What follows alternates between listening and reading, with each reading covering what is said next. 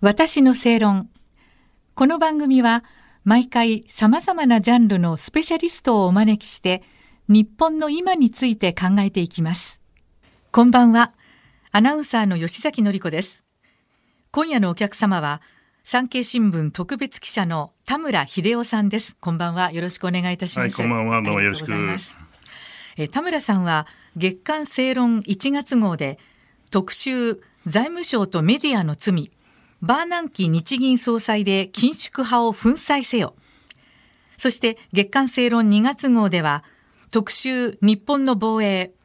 平和憲法と財政法が戦後レジームの革新という記事を寄稿されています。また産経新聞では田村秀夫の経済正解を連載されています。えー、今夜から3回にわたりまして日銀総裁が変わる今年2023年の日本経済について伺いたいと存じます。1回目の今夜は日銀総裁人事についてです。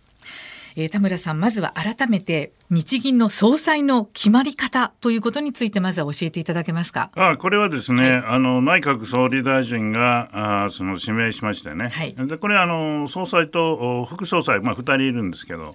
であのそれであの国会のまあ一応承認が必要だということです。その衆参両院で所信表明があって、えー、それで質疑も終わりましたから、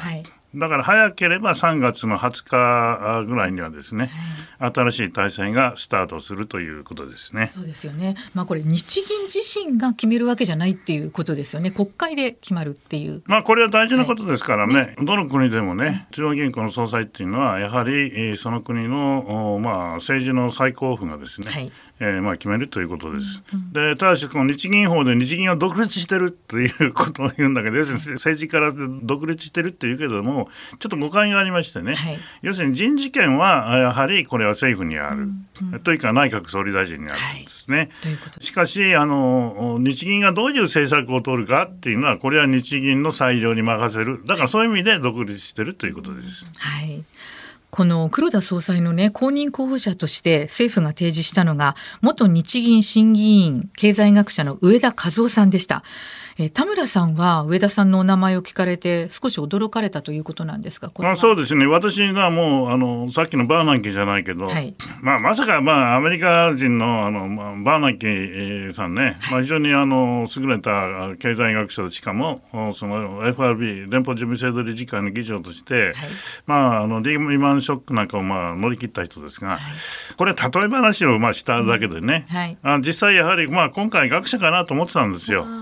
でもう一つ言うとあのほら岸田さん岸田総理ね、はい、やはりあの安倍さんのまあなんていうんですかねそのままそっくりこう踏襲するのはまあおそらくこの人は嫌だろうなと思っててまあいろいろこう周りで聞いてみるとねやっぱり独自色を出したいと。でなんかその決まるまではうんとこううなってたらしいですね。多分学者だろうと思ってたんですが、はい、でまあ、日銀のまあ内部でこういろいろ私も探ってみたら、うん、やっぱり学者なんですよね。である筋を通して探って、まあ、日本人のあの学者でね、アメリカ在住のあの清滝先生という方がいらっしゃるんですね。えー、はいはい、清滝信弘教授。この方を、はい、総理がですね岸田さんが1月に経済財政諮問会議というところへ特別に呼んでるんですよ。はいあちょっとこれ清滝さんかななんて聞いたら、うん、日銀内部に探り入れたらね結構ねビビーンときたんですよ。えー、でだけどね他の人に聞いてみるといや清滝さんあまりにも学者っぽくてね、うん、ちょっとその融通が利かないんじゃないかっていうのもありました。はあどうかなと思ってたら、えー、この上田さんの名前が出てきたということですね。清滝さんってなんかノーベル経済学賞の候補にもう名前そうそうそうそうなってるわけですね、えー、お父さんがなんか大阪の、ね、池田銀行、ね、池田泉州銀行。そうそうそう、はい、ということで、やはり金融にもまあ縁があるなということでちょっとこれはその臭いぞやばいぞみたいな私も思ってたんですけどね、えーうん、結局日銀の上層部がね、うんやはり上田さんね、こちらの方を、まあ、押したんですね。はい、というかね、だから清滝さんじゃないかと思ってた時に、あまりにも反応が良かったからね、やっぱり清滝さんかなと思ったけど、まあ、その、まあ、意味はやっぱり実は上田さんのことだったんだな。という意味ですか？でもこれでね、あの、日銀と財務省がこういつもたすきがけで人事が行われてきたってことがストップすることに。ええなりましたね。まあ、まあ、とりあえずこれでしょうね。財務省は、まあ、日銀の方はともかくとね、えー、財務省は絶対諦めちゃいませんよ。だからこれ5年後ね、えー、また落下さんのように誰かを 送り込むっていうことは、まあ当然考えてるでしょう。しかし、時代はね、もはやそういうたすきがけなんてね、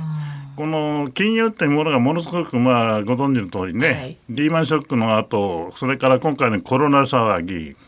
えー、それからまあ巨額のお金がもうどんどんどんどん確保されたり、それから金利を急に引き上げるとかですね、はい、まあすごい激動してますよね。こんなのね、だからもう金融の実務を知らないような人が、まあいきなり来たって、これはちょっとだめだろうと。まあいうことですね。まあ世界的に見ても中央銀行の総裁はあの学者出身が多いんですね。でしかも非常にこの公務になる学者が多いです。だから、ね、まあ日本もようやくね、うんまあ、そういう意味で、まあ、表面的にですよ、まあ、形という上ではね、ようやく、まあ、世界の中央銀行並みにの人事が、まあ、決まったかなという気がいたします、ね、なるほど、今回ね、そういうことなんですね。うん。うん、あの、2月6日のね、日本経済新聞、田村さんの古巣ですよね。一面で日銀次期総裁、雨宮副総裁に打診と報じてるんですけれども、これは？ダメだね。いや僕はね雨宮さんとはね、まあ、今だから言うけどね、はい、あのもう白川さんっていう前の日銀総裁ねあの時代からもうよく知ってんですよ。はい、アベノミクスっていうか黒田晴彦日銀総裁今のね。でこの異次元緩和政策というんですが、まあ、これをまあずっと支えてきた人でもあるんです。はい、それで日銀生え抜きでしょ？で私はこの天宮さんとは白川時代にですね、はい、随分喧嘩してたんですよ。喧嘩を、うん、うん、そう私はだからその金融緩和をどんどんやらなきゃいけないっていうのに、まあ、この雨宮さんはね白川さんの家を受けてね、うん、私になんかクレームみたいにこう言ってくる。で、まあ、どんそにはしてたんですけどね、うん、でところがその黒田さんになるとこの人くるっと変わって 全面的に次元緩和政策をね、まあ、サポートしたでしょ、うん、で僕はだからその雨宮さんにこっそり聞いたんですけどね。あのこの、まあ、人事の時にね。雨宮さんはもうだからまるっきりやる気がなかったんですね。やというのかねもうその日銀の生え抜きだからやるとか今度は日銀の番とかね。つまりまあ黒田さんは財務省出身ですから。はい。でそんなもう時代じゃありませんよ、うん、私がまあ言う前に彼がサバサバでこう言ってましたから、うん、まあやっぱりね、えー、この学者っていう線は非常に今強かったんですね。でもう一つ言うと日銀自身もね組織のリスクがあります。でというのはねこの異次元緩和政策っていうのはある意味では限界に来てるわけです。だってお金もどんどんすりすぎてそれ国債買うでしょ？うん、そしたら日銀が持つ国債は発行済み国債の大体52%ぐらいになってます。はいはいで日銀はもう5割以上超えるとちょっとやばいやばいもう僕ちゃん嫌だみたいになってたんですよ。でその時にその後始末みたいなものをねつまりまあいわば平たく言えば軟着陸ソフトランディングですけどこれでもし失敗したらどうするんだと。